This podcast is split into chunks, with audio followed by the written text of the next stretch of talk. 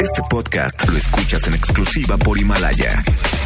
Si aún no lo haces, descarga la app para que no te pierdas ningún capítulo. Himalaya.com. MBS Noticias presenta a Víctor Sánchez Baños, el trasfondo de la política y los negocios. Comenzamos.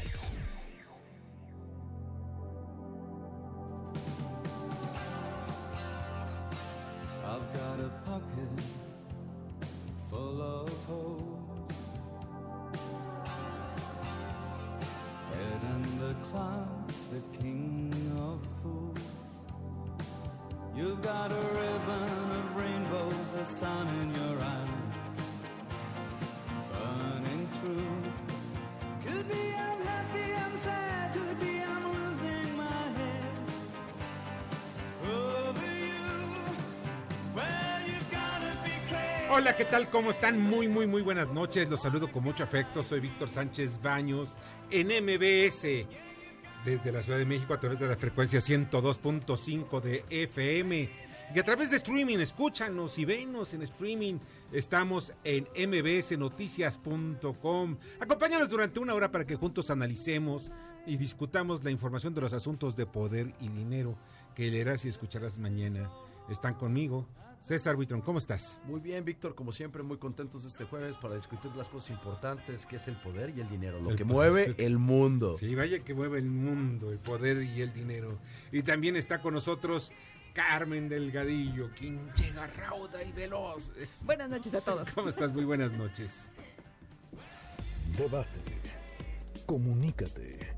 Comenta a Víctor Sánchez Baños en MBS. Twitter, arroba B. Sánchez Baños y arroba MBS Noticias.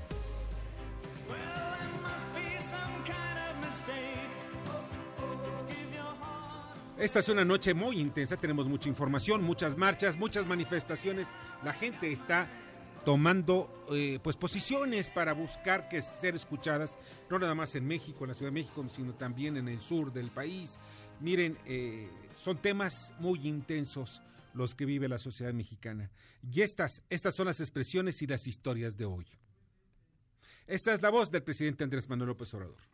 Yo le voy a pedir al secretario de Salud, al subsecretario, al responsable de la coordinación de los hospitales que vayan al hospital del niño, que constaten si están los medicamentos y se están aplicando. Y si no se están aplicando, que hoy mismo se inicie un plan de emergencia para que no les falten los medicamentos a los niños. En otros hospitales, incluso haría yo un llamado a hospitales privados especializados para que se atiendan a los niños. Y esta es la voz del director del Hospital Infantil, Jaime Nieto. Tenemos todos la quimioterapia a partir de ayer. Toda es toda. Nos faltaba únicamente Cristina y tenemos ya eh, la cantidad que se requiere para aplicar a los niños. Punto número dos, las fallas que ha habido con la quimioterapia es una falla del distribuidor. Nosotros tenemos un consumo de aproximadamente 400 viales, 400 ampolletas por mes y recibimos 449. Y además ya está perfectamente claro que en unas semanas me van a dar para los siguientes meses. Y miren, eh, hay algo muy importante en todo esto. Voy a publicar el día de mañana precisamente un oficio que manda la oficial mayor de Hacienda, Talía Concepción Lagunas Aragón, a varios funcionarios del sector salud, entre ellos a los directores de administración del ISTE, del Seguro Social, en fin. Les envía este oficio en donde les pide comprar de manera urgente medicamentos sin necesidad de licitaciones. Todas, obviamente, son por designación directa. Dice textualmente, tenemos en nuestras manos, bueno, y eso es lo que textualmente tiene este documento, que tenemos en nuestras manos y que va dirigido a, otros funcionarios, eh, donde dice, hay que, es necesario que se autoricen para realizar adquisición, adquisición individual de insumos y o servicios médicos para los primeros cuatro meses del 2020, o sea, para el primer eh, cuatrimestre del- del año. Y para satisfacer esas necesidades en las unidades médicas de los tres niveles, por lo que eh, y que por alguna razón no se han podido realizar los correspondientes convenios modificatorios, bla, bla, bla, bla, bla. Se le ordena, les ordena a cada una de las instituciones en ese oficio que pues el abasto esté firme en cada cuatrimestre, o sea, que no falte. Y la fecha de este oficio es del 22 de enero, o sea, del día de ayer. La solicitud la hace el Seguro Social por una parte, el ISTE, en fin, todas estas, estas instituciones. Pero miren ustedes cuáles son los medicamentos. Son alrededor de, do- no son alrededor, son 2.263 medicamentos e implementos de curación y cirugía. Pero los más importantes son 32 referentes a anticancerígenos. O sea, que van para contener, son para evitar los problemas de cáncer o para tratar de curar o amainar eh, los efectos del cáncer. Entre ellos está el metrotexato en tabletas, el anastrazol, el rituximab, aprepitamp, ácido fólico, entre otras cosas. Una- es un ácido, no es el ácido fólico el que dan para las embarazadas, no, es un ácido especial que lleva ácido fólico con el fin de, de estar destinado para los, eh, son medicamentos oncológicos. En pocas palabras dice que son pocas las existencias que existen en estos institutos. Y el presidente de la República dice, no va a haber desabasto. Y eso es lo más importante. Ya están dando el paso para que no haya desabasto. Por lo menos estamos ya viendo un poco Sí, más de conciencia, Víctor, porque sí habíamos visto una reacción un poco insensible, ¿no? Este, del no haber previsto esto, este, que el sector salud necesita tener siempre medicamentos para pues garantizar que la gente tenga pues con, con- con qué defendernos, ¿no? Y más ahora que se vienen tiempos difíciles con la epidemia de- del coronavirus. Sí, y también, por ejemplo, dentro de esos dos mil y tantos medicamentos están aquellos que están destinados precisamente al control de la influenza, para, para curar la influenza incluso. El presidente López Obrador en su conferencia mañanera dijo que existen los medicamentos para atender a los niños que padecen cáncer, pero en algunos hospitales se está negando a administrarlos y lo reconoce el presidente de la República. También el grupo de padres de padres de familia protestó, eh, que protestó en el Aeropuerto Internacional de la Ciudad de México, sigue denunciando que no están recibiendo los medicamentos. Sin embargo, reciben las promesas. Es lo único que se está sabiendo en este momento, es la promesa de que están recibiendo los de que van a recibir los medicamentos. Un día que pase es un día que le quitan de vida a un niño, a un adulto o a quien sea, cualquier ser humano le quitan de vida. Estas son las voces durante la marcha que viene de Cuernavaca a la Ciudad de México, encabezada por miembros de la familia Levarón, Alberto Atía y Javier Sicilia. Volvemos a llamar al presidente de la República a abrir su corazón, abrir su voluntad, para que entienda que no estamos contra él, que esto, que no somos, ¿qué? Dijo, un show, que esta es la realidad del país, que este es el sufrimiento, que la investidura no debe de protegerse, no hay nada que proteger, debe salir la investidura presidencial, abrazar este dolor y a construir con este dolor, con la gente de este país, esa política de Estado.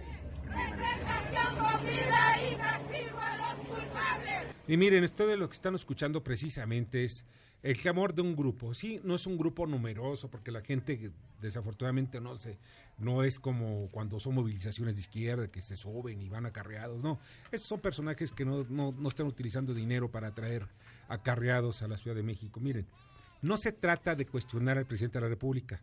Al contrario, yo estoy, yo estoy incluso con la idea que se trata de apoyar al presidente de la República en la lucha contra el crimen organizado, aquellos que están eh, poniendo a la sociedad contra la pared, aquellos que están colocando que mediante el uso de las armas están sometiendo a la sociedad, ellos son los que deben ya quedar marginados de nuestra comunidad. El gobierno debe, debe y está obligado a separarlos, a marginarlos. Miren, independientemente del número de los marchistas, es una llamada de atención al gobierno, eso sí es cierto.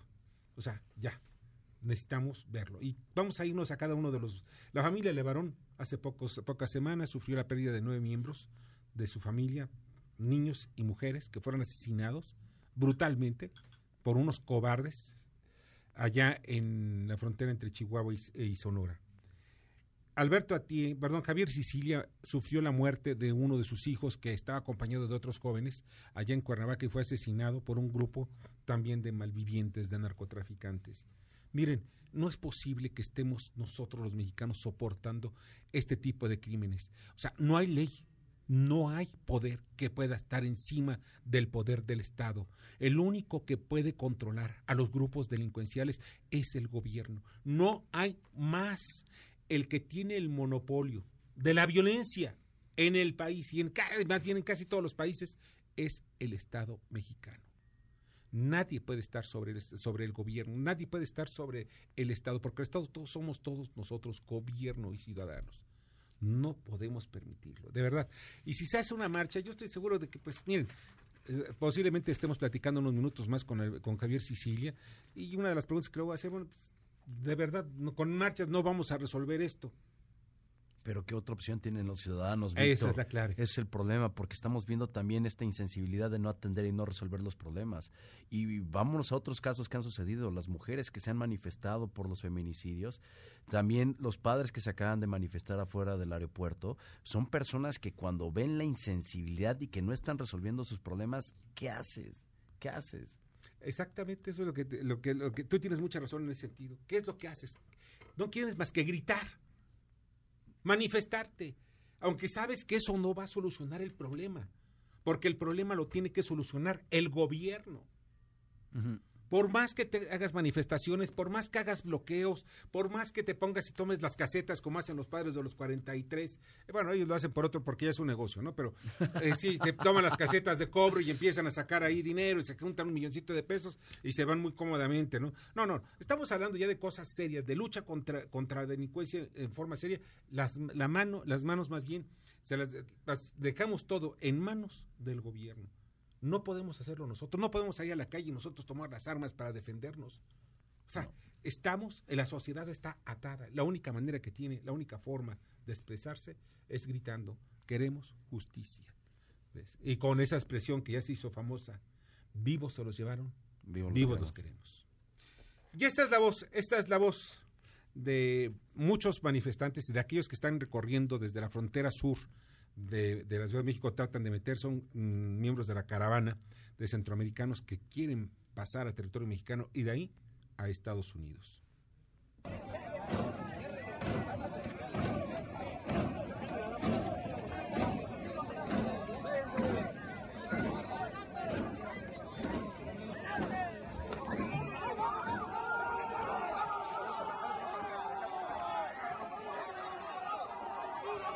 Y miren, hace unos segundos dije, no, zona sur de la Ciudad de México, es la zona sur del país, Del la frontera con Guatemala. Ya me ves espantado, Sí, Víctor. sí. Yo ya me imaginaba que están aquí llegando las sordas mira, ilegales. ¿Sabes algo? Fíjate que estoy, estaba viendo video, los videos hace unos minutos y es una estrategia ya ancestral de hace más de 2.200 o 2.300 años de las falanges romanas.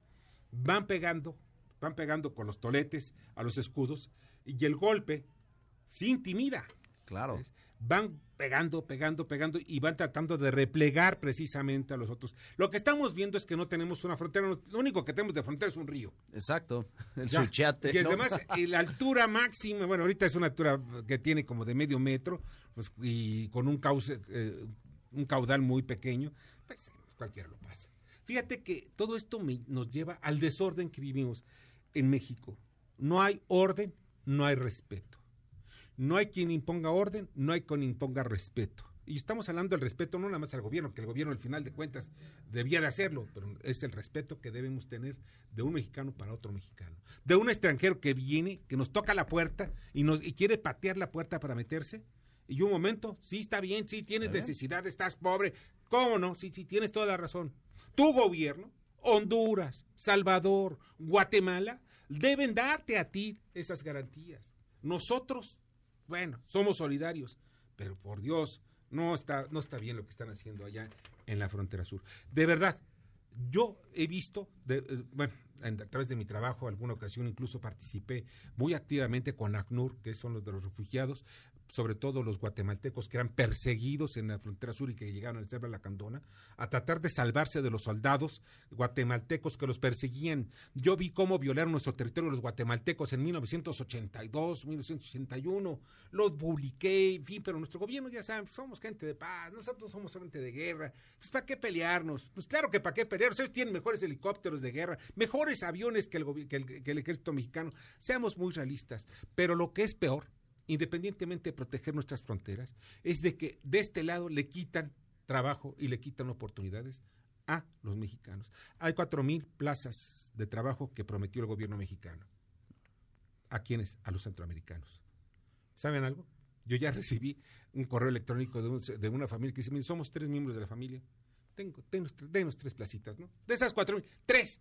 Somos mexicanos. Y pagamos, vamos a pagar impuestos. Creo que lo merecemos. Es nuestro territorio, es nuestro país. Yo lo único que le dije, pues sí, pues, ¿qué quieres decirle a alguien que lo merece? no? En fin, miren, la línea telefónica ya está eh, y le agradezco muchísimo a Omar Enrique Hernández, padre del menor afect- de uno de los menores afectados con cáncer. Omar, ¿cómo estás? Muy buenas noches y gracias por contestar la llamada. ¿Qué tal? Muy buenas noches. Oye, hay algo que a mí me, me- me inquieta muchísimo. Yo tengo información, tengo incluso en mis manos la copia de todo un, un oficio que se manda a los directores de algunas instituciones del gobierno federal, de instituciones de salud, en donde se está ordenando que compren en forma urgente y rápida mm, 2.263 medicamentos. Bueno, no estoy hablando del número de medicinas, sino es el número de categorías y este entre ellos hay 32 que son eh, para el controlar eh, el cáncer. Muchos de ellos son para los niños y entre otros entre otros medicamentos, como lo mencioné hace unos minutos, está están los que el metotrexato, metotrexato y el anastrazol, el rituxi- si- si- el ritu, rituximab aprepitant. En fin, otros, no sé por qué les gusta poner nombres también tan complicados a estos laboratorios. Pero en fin, aquí todo esto lo, lo que lo que va es, bueno, eso es lo que nos dicen que ya lo están comprando, pero ya el presidente había dicho que ya los habían comprado y que los tenían y que no había desabasto. ¿Qué es lo que están sufriendo realmente o lo que sienten realmente los padres de familia, de pa- padres de aquellos niños que tienen cáncer? Muy bien, como así como comento, mira, ni nosotros mismos realmente ya sabemos qué es lo que está pasando con, pues, con declaraciones que hizo hoy el presidente ahí en sus mañaneras, ¿no? Aquí culpando a los directivos de los hospitales, culpándolos, y este, cuando realmente nosotros como padres lo hemos ya vivido ya nueve, bueno, en este, en este caso personalmente yo nueve ocasiones, entonces en esas nueve ocasiones siempre ha sido problema del director de nuestro hospital, ¿verdad? Están dando, están dando a entender eso en, en, en este sentido con estas declaraciones de, de presidencia, ¿verdad? Sí, que el Directamente de, Es el director de él del mismo, hospital, sí. que el director es el culpable de estos desabastos. Vamos, y no lo entendemos por qué. O sea, pues, ¿cuál es el objetivo de que un director retenga el, medicamento nada más por hacerle una trampa a los niños que tienen cáncer? No es posible.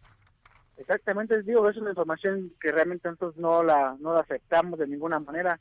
No se le puede acusar a un, a un director cuando hay un desabasto en el hospital de Iztapaluca, cuando hay un desabasto en el hospital de Oaxaca, cuando hay un desabasto en el hospital 20 de noviembre, cuando hay un desabasto en el hospital infantil de Puebla, cuando hay un desabasto en Ciudad Juárez, en, en el hospital también de ahí.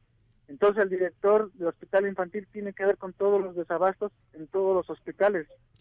Realmente este, nosotros como padres de familia no vamos a permitir este pues esta esta esta información que están dando el gobierno. Omar. Sabemos que esto hay un fondo más todavía más más más pues sí, más más de fondo que no lo dan a conocer, Víctor, no lo dan a conocer.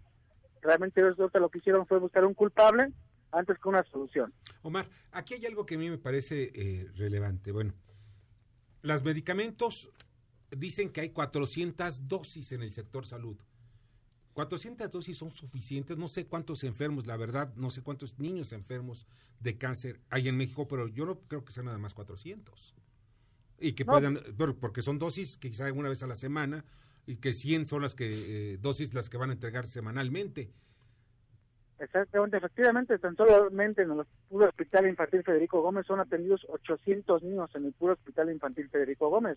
Sí. Si hablamos, sumamos a los del 20 de noviembre, sumamos al hospital de Puebla, realmente pues, es muy poca la dosis, la muy, muy poca dosis para la cantidad de niños que son pues son tratados con este con este medicamento. Realmente ahorita se nos dio una una pues sí, esta noticia de que o este comunicado de que ahorita este medicamento va pues está para un mes como siempre ha venido sucediendo de que siempre nos pues nos dicen lo mismo, siempre los mismos mensajes, padres de familia, no se preocupen, ya hay medicamento para un mes, así como que uno está pidiéndoles, ahora, ahora, ahora que rogarles que cada mes o que cada 15 días nos den el medicamento y si se acaba pues otros 10, qui- otros 15, 20 días más en desabasto y pues aquí la desventaja pues padres de familia compren el medicamento.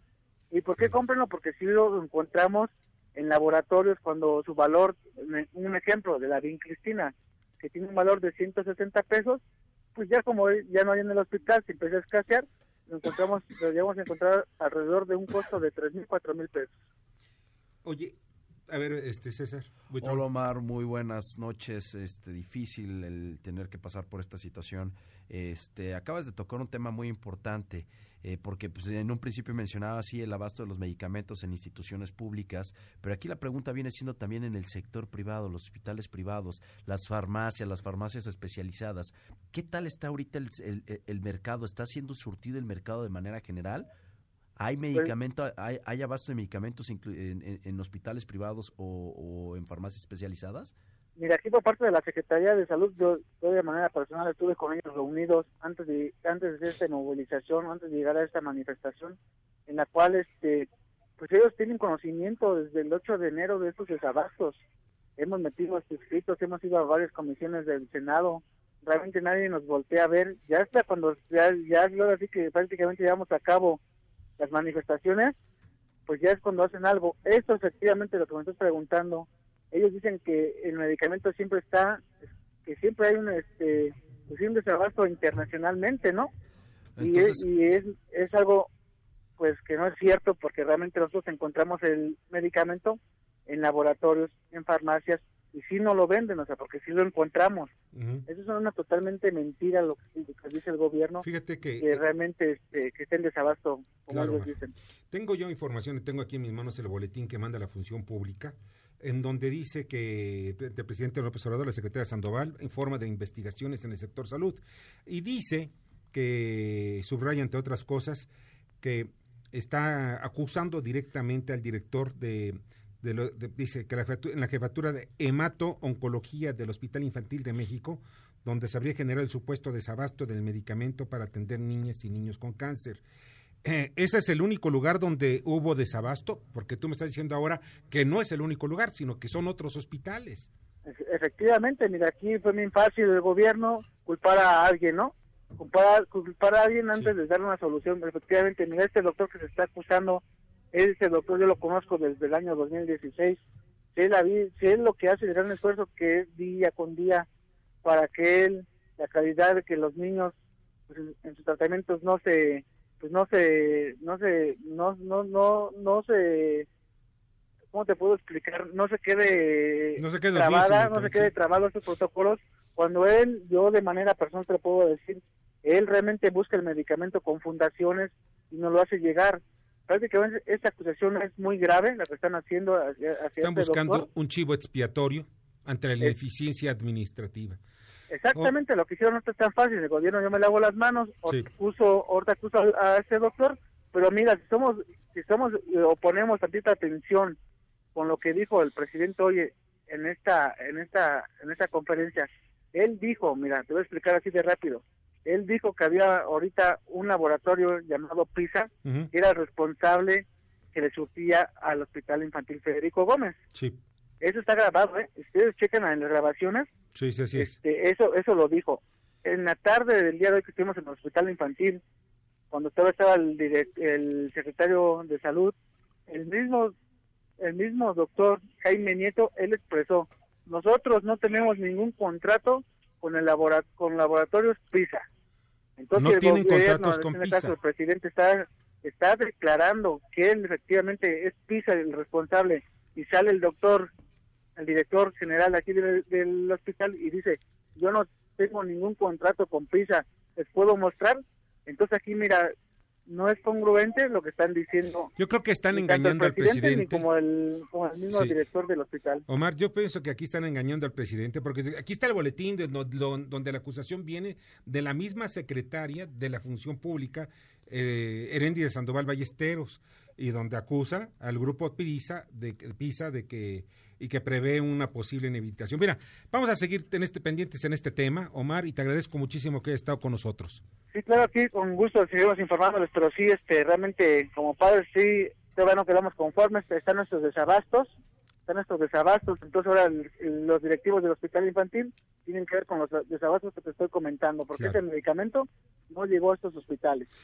Omar, muchas gracias. Sí, gracias. Que la pases muy bien y que salgan bien las cosas para mí para los niños con cáncer. Omar Enrique Hernández, padre de, el menor- un menor afectado con cáncer. Bueno, en fin, están acusando hasta empresas. Aquí hay algo mucho más raro, porque ya el año pasado ocurrió, bien este año. Ocurrió en sexenios anteriores. Bueno, ¿qué es lo que pasa al final de cuentas? Están los niños, están enfermos, son- tienen cáncer, deben ser atendidos. Bien, está en la línea telefónica y le agradezco muchísimo a Javier Sicilia, quien es uno de los organizadores de la marcha que viene de Cuernavaca rumbo a la Ciudad de México. ¿Cómo estás, Javier? Buenas noches y gracias Bueno, por contestar la llamada. Muchas gracias, buenas noches al auditorio, buenas noches. Javier, hay algo que ya, ya has platicado muchísimos programas, ya has dicho infinidad de, de- de- has dado muchos comentarios, pero hay algo que a mí me interesa conocer. El presidente de la República no los quiere recibir, pero eso no es nuevo, ya no, no lo recibió ya a principios, a mediados de, lo- de cuando era jefe de gobierno, eh, cuando hubo también otra manifestación de las playeras blancas, etcétera. Pero hay algo que aquí es importante destacar. ¿Se va a resolver algo con estas manifestaciones? ¿O nada más es el último recurso que le queda al ciudadano de reclamarle a la autoridad y decirle queremos justicia? Este, yo creo que esto va más allá de una marcha, pues lo he llamado un caminar, vamos a un paso lento que dé y detenga la velocidad de todo esto, la velocidad de, de las noticias, la velocidad con la que se están moviendo los acontecimientos del país. Nada es más viejo que el Twitter, de a cinco minutos. Entonces, es una propuesta, una propuesta que el presidente además asumió el 14 de septiembre de 2018 en, frente a las víctimas, frente a la nación entera, cuando era ya presidente electo en el Centro Cultural Tlatelolco, Universidad Tlatelolco, y mandató a la Secretaría de Gobernación que se trabajara esa agenda. Si allí salimos justamente con, pusimos expertos, eh, académicos, eh, víctimas, organizaciones que trabajaron con la CEGOV en esta agenda. Salió el documento que se completó con un documento que la, la CNDH le pidió al CIDE, a los expertos del CIDE, sobre justicia transicional aplicada a México. Estos dos documentos que son complementarios son lo que se terminó por entregar a gobernación. Le dieron la espalda y el presidente ya cuando tomó posesión pues decidió reducir el asunto a un asunto de seguridad y la consecuencia de esta tragedia. Entonces vamos a este paso lento diciéndoles que, diciéndole al presidente, a ver, aquí está esta agenda, es una agenda que rebasa el gabinete de seguridad, rebasa el argumento de la seguridad como única opción y como única forma para detener y enfrentar la violencia y pedimos que vuelvas a asumir esta agenda, esta agenda de justicia transicional que es muy profunda, es muy compleja y que realmente puede enrutar con eh, procesos a corto, mediano, largo y larguísimo plazo, porque el tema es complejísimo y terrible, así lo han dejado que, que se que se avance eh, una política de Estado correcta, ¿no? Entonces, vamos más allá, no es una mera protesta, vamos con una pro-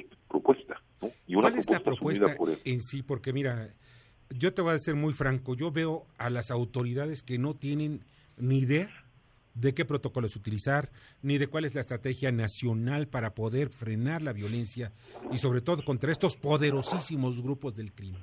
Es que el, el- el pro- el propio crimen, y, y hacia allá está la propuesta, hacia allá la justicia transicional, justamente su nombre lo indica, es la transición de un estado de violencia y un estado capturado por el crimen organizado como es el nuestro, ahí están las redes de complicidad, este, muy evidentes, bueno, por lo menos puntas del iceberg, como Genaro García Luna, como Javier Duarte o el otro Duarte, etcétera, etcétera, que están enquistadas en el Estado y permiten que esta violencia sea. Entonces, es transitar, descapturar al Estado para transitar un Estado de Derecho. Esto significa una comisión de la verdad extraordinaria porque un Estado capturado como el nuestro no se basta para enfrentar y hacer esa verdad. Y un mecanismo de justicia extraordinario con apoyo internacional. La Haya, la ONU, este, Amnistía Internacional, todas estas organizaciones que ha creado la humanidad para enfrentar tragedias como las que estamos viviendo. O sea, que haga uso del, del monopolio de la violencia a que tiene derecho el Estado mexicano. Es una parte, una parte de, de este asunto, pero el asunto rebasa ese hecho, ¿no? Por eso hablamos de desmontar las redes de complicidad que hay dentro del Estado y de las empresas, ¿no? que hacen posible que esta, estas, estas atrocidades sigan creciendo y el país sea cada vez más capturado por el crimen organizado.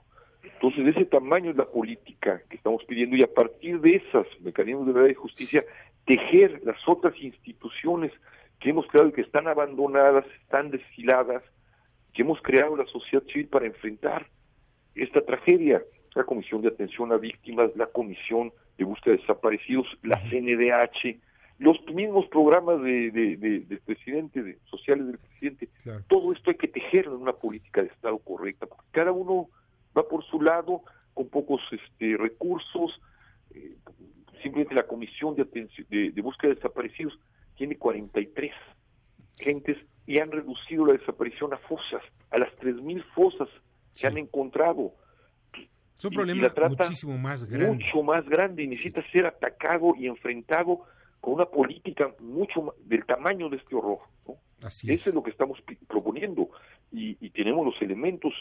Yo por eso digo, pues ahí van los expertos, venimos con los expertos para que si hay buena voluntad, hay oídos, si hay corazón, escuchen y hagan las preguntas necesarias que tengan que hacer y se llame y llame el presidente a una a, a construir esta política entre todos juntos, llamar a la unidad nacional y ponerla como prioridad nacional. Exactamente, llamar a la unidad nacional, no a la división nacional como luego se hace llamar. Exactamente, exactamente. Javier, de verdad no sabes cuánto agradezco que hayas estado esta noche con Al nosotros. contrario, gracias a ustedes. Y estoy pendiente para que la próxima semana, el lunes, nos des tus apreciaciones de la marcha. Con mucho ¿sí? gusto, claro que sí. Un Qué gran amable abrazo. Muchas gracias, Hasta un luego. fuerte abrazo. Hasta luego. Hasta luego, Javier Sicilia, es poeta y organizador de la Caminata por la Paz. Vamos a los mensajes y regresamos. Nuevamente, el avión presidencial es tema de discusión, de debate y hasta de sorna. El señalamiento del presidente Andrés Manuel López Obrador de que el avión presidencial, por no haberse podido vender en Estados Unidos, se podría hasta rifar, pues llamó al sarcasmo, a la risa, al choteo, a los memes, por parte de la mayoría de la población, aquellos que usan sobre todo redes sociales. La situación es que el avión presidencial cuesta mucho dinero tenerlo aquí, pero además sin uso. Ningún empresario ha querido participar en esto. Por ahí surgió algún empresario simpaticón que se llama Gustavo Jiménez Pons, quien trató de hacer una oferta, pero sin tener ni siquiera un acercamiento a lo que se pide por este avión que en realidad es un avión majestuoso, con mucho dinero, con muchos lujos, y que en el caso del presidente Andrés Manuel López Obrador no quiere usarlo, definitivamente no lo usará. Los empresarios no han hecho oferta alguna y la propuesta del presidente de sacarlo en una rifa en la que se quiere obtener un monto de 3 mil millones de pesos por eh, vender eh, boletos a 500 pesos, pues eh, es algo irrealizable, ¿eh? Pero además, cualquier persona que se saque en la rifa el avión presidencial, ¿qué haría con él? ¿Cómo lo mantendría? Imagínese, no tendría el dinero ni para mantenerlo en un hangar, ni para volar en él, ni para nada. Y al final de cuentas lo tendrían que vender. La realidad es que el avión presidencial tendrá que ser usado o por el gobierno o por el propio presidente que se rehúsa a hacerlo o incluso por las Fuerzas Armadas. Esperemos que se le dé una solución pronta a esto porque los gastos siguen siendo muy altos. Hasta aquí mi comentario. Buenas noches. Hasta luego, Víctor. Un buen fin de semana. Escuchas a Víctor Sánchez Baños. Vamos a una pausa y continuamos. Este podcast lo escuchas en exclusiva por Himalaya. Víctor Sánchez Baños en MBS Noticias. Continuamos. Debate.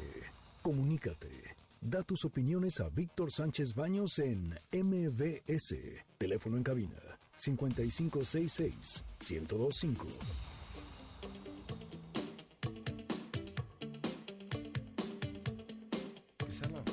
Muchas, muchas, muchas gracias que continúen con nosotros en MBS Radio, en MBS Noticias. Y le agradezco muchísimo a Ramón Zurita eh, su comentario. Él es un periodista que en temas políticos, muy de fondo. Y vamos al resumen de información. Carmen Delgadillo, ¿cómo estás? Buenas noches. Buenas noches. Oye, pues tenemos una nota de Tijuana sobre que la no habrá vuelos directos entre Tijuana y China. Fíjate que acaban de dar a conocer que las autoridades ya han determinado que por cuestiones técnicas, según lo que se da a conocer, no habrá eh, vuelos directos hacia China hasta mayo. Los van a suspender, dicen que es por una cuestión técnica, pero además, eh, ante el brote del coronavirus, se instalaron módulos médicos de revisión para personas que vengan de China y les van a estar tomando la temperatura de la misma manera que lo están haciendo justamente en China. Bueno, y este asunto del coronavirus no tiene todavía hasta dónde parar, ya tiene en otras aristas. No hay alerta de salud aquí en México, pero blindan tres ciudades chinas por el coronavirus. Son más de 18 millones de habitantes de Wuhan, Guangdong y Hezhou que no podrán viajar en los tradicionales festejos de Año Nuevo, aunque la Organización Mundial de la Salud dijo que es demasiado pronto para decretar una alerta sanitaria. La cifra de víctimas mortales llegó a 25 tan solo en China y unos 800 830 infectados en el mundo, entre ellos Japón, que será sede de los Juegos Olímpicos a mediados de año. Hay en México, ya en Jalisco, dos casos sospechosos también de coronavirus. Y pues en total son cinco en todo el país. Ya dos fueron ya descartados. El científico que llegó de China y que estaba en, en Tamaulipas ya fue totalmente descartado. Y pues seguimos también con las alertas en México. De preferencia, cuiden su higiene, cuiden no dar la mano, cuiden evitar el besito de cachete, en fin, muchas cuestiones como ocurrió en el 2009. Y fíjate que ya hay una persona, perdón, hay una mujer de 28 años aquí en la alcaldía Miguel Hidalgo que también está posiblemente infectada, está bajo observación. Ya en la Ciudad de México también. Bueno, pues hay que tener cuidado. Vamos a estar pendientes para ver si se confirma precisamente que esté ya infectado. Trump firmará el TEMEC el miércoles. La Casa Blanca hizo el anuncio, la firma coincidirá con el inicio de la ratificación del Tratado de Canadá. Wilbur Ross, pues viene de México, le gusta México. El secretario de Comercio de Estados Unidos se reunió con la secretaria de Economía, Graciela Márquez, en Davos y acordaron reunirse en nuestro país la próxima semana.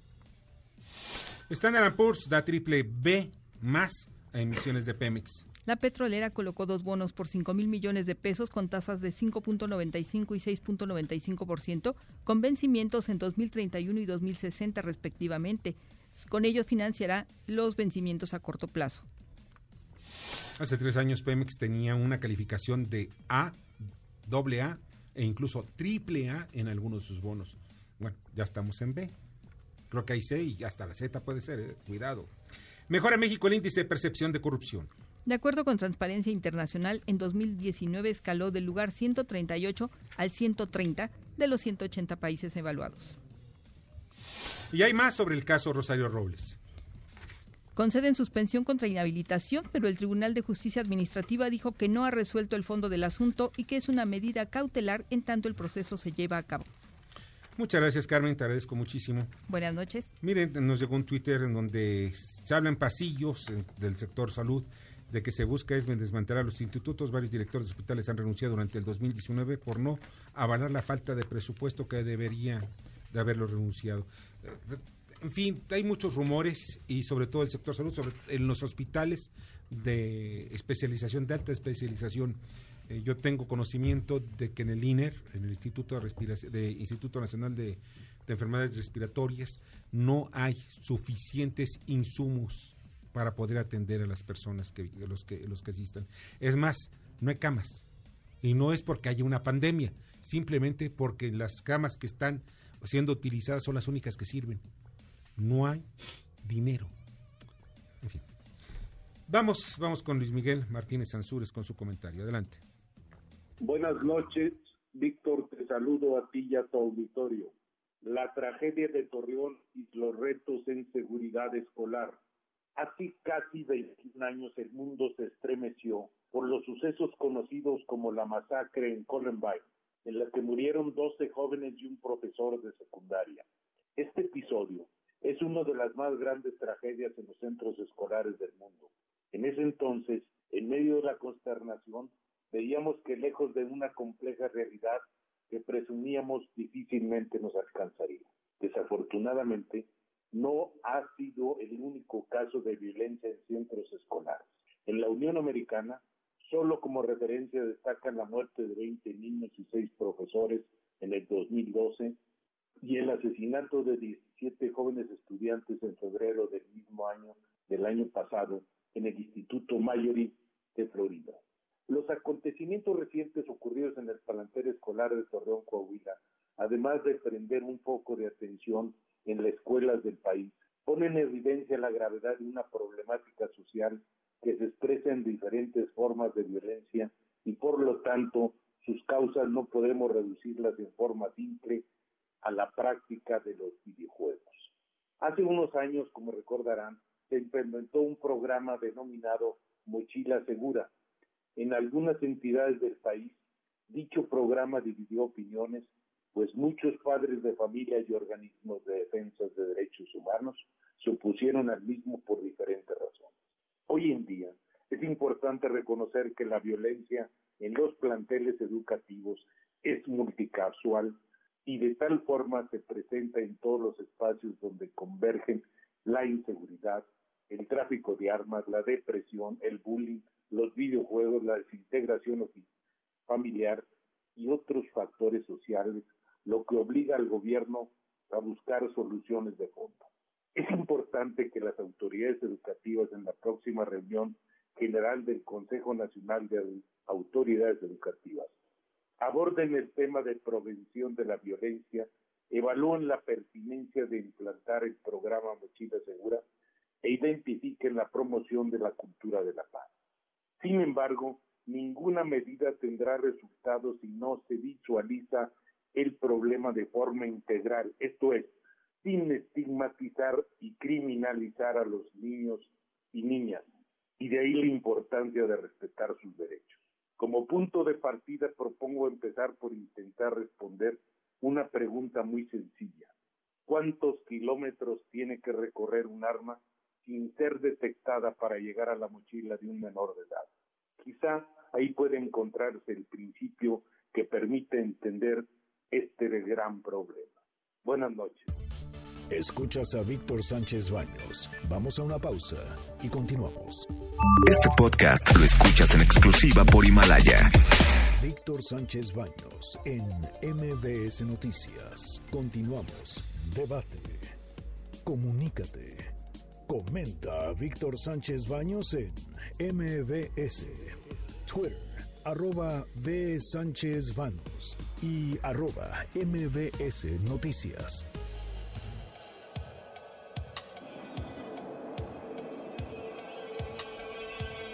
Muchas, de verdad, muchas gracias que están esta noche con nosotros en MBS Radio, en MBS Noticias. Fernando, Fernando Moxuma. ¿Qué tal amigos, amigos?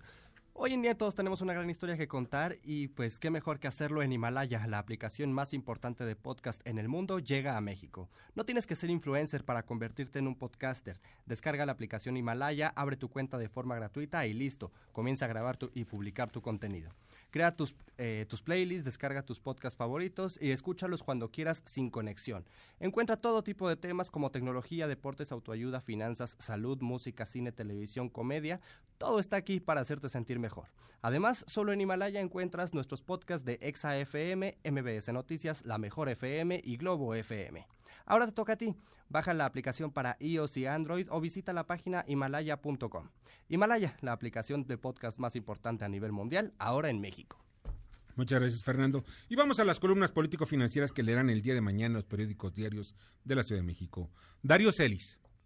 Buenas noches, Víctor. Mañana en la columna La Cuarta Transformación del periódico El Financiero vamos a revelarles una mega multa que el Instituto Federal de Telecomunicaciones le impuso a una de las empresas de Carlos Slim, a Telnor, que seguramente va a derivar en una segunda multa a la empresa madre de Telnor, a Telmex. Y con ello, pues se daría al traste, frustraría uno de los grandes proyectos y de las ambiciones que tiene Slim en materia de televisión. De esto vamos a platicarle mañana en la columna La Cuarta Transformación del periódico El Financiero. Buenas noches. Buenas noches, Darío. Pasa muy bien. Mauricio Flores. Mañana les cuento algunos detalles no conocidos sobre el proyecto de las casi 2.700 sucursales para el Banco del Bienestar. ¿Tiene sentido económico? ¿Tiene sentido social? ¿De qué se trata? Algo que no se platicó ni en la mañanera, aquí en exclusiva, gente detrás del dinero, Mauricio Flores, le digo la razón, porque ¿qué creen? Finalmente, ampliar los mercados financieros contribuye al desarrollo económico. Muchas gracias, Mauricio. Lili Arellano.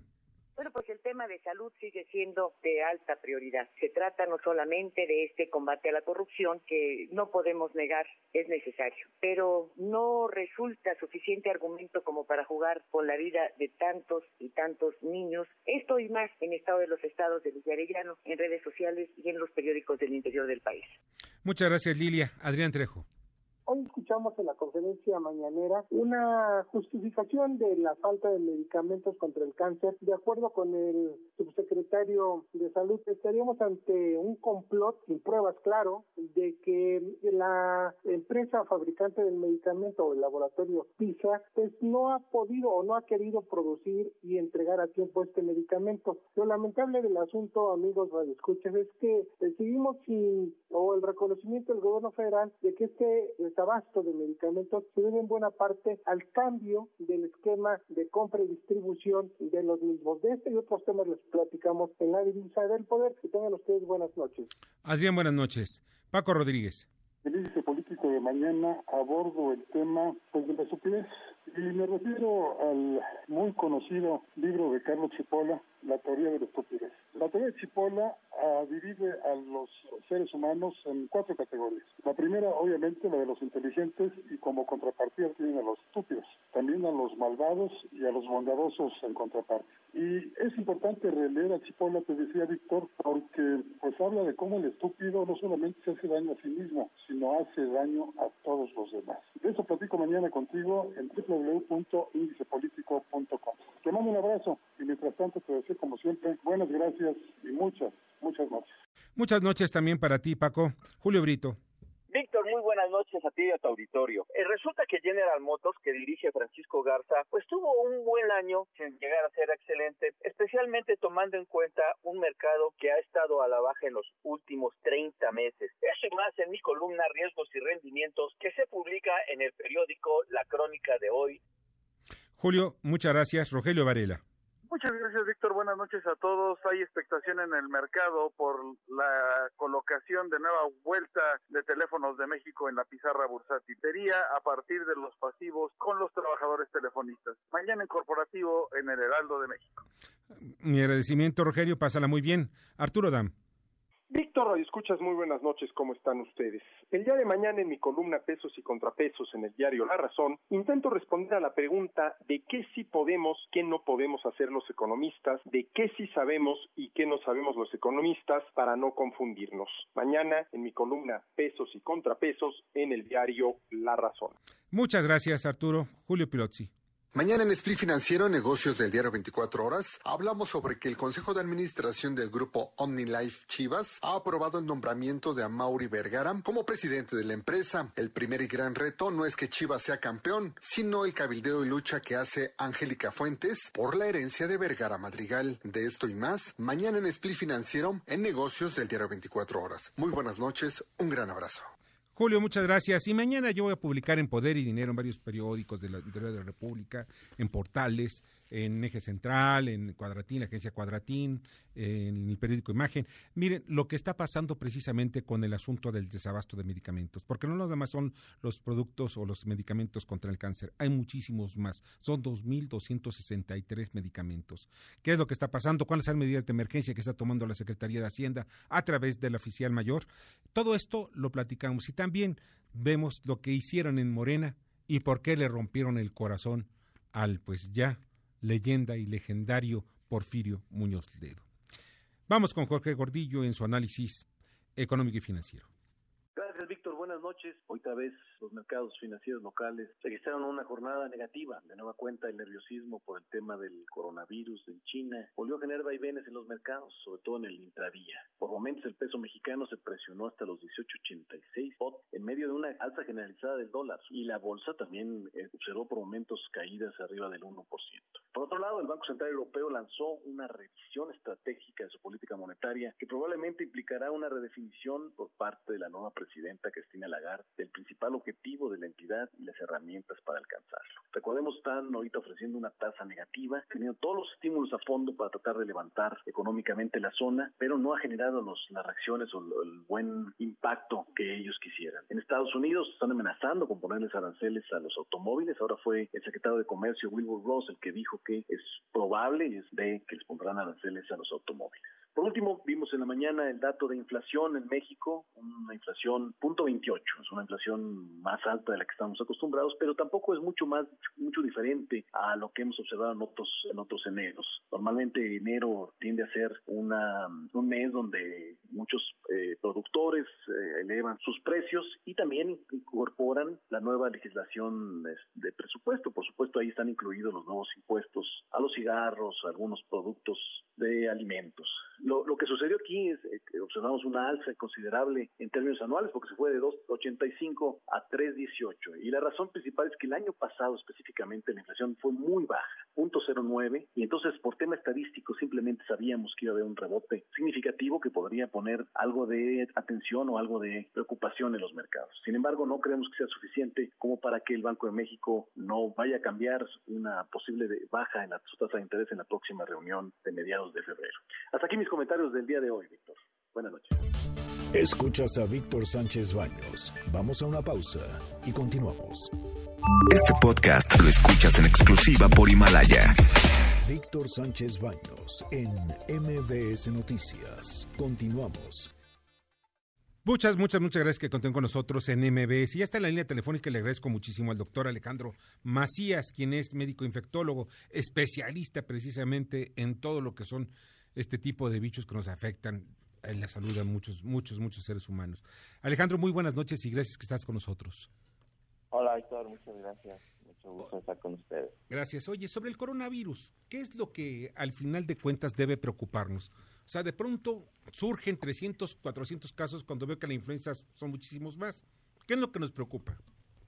Sí, bueno, hay que decir que el virus de este nuevo coronavirus es eh, digamos, menos eficiente para transmitirse, pero la proporción de personas que se ponen gravemente enfermas es mayor que con la influenza, según se ve por lo que está ocurriendo en, en China, por las ciudades inclusive que han cerrado ya al tránsito para tratar de contener el virus.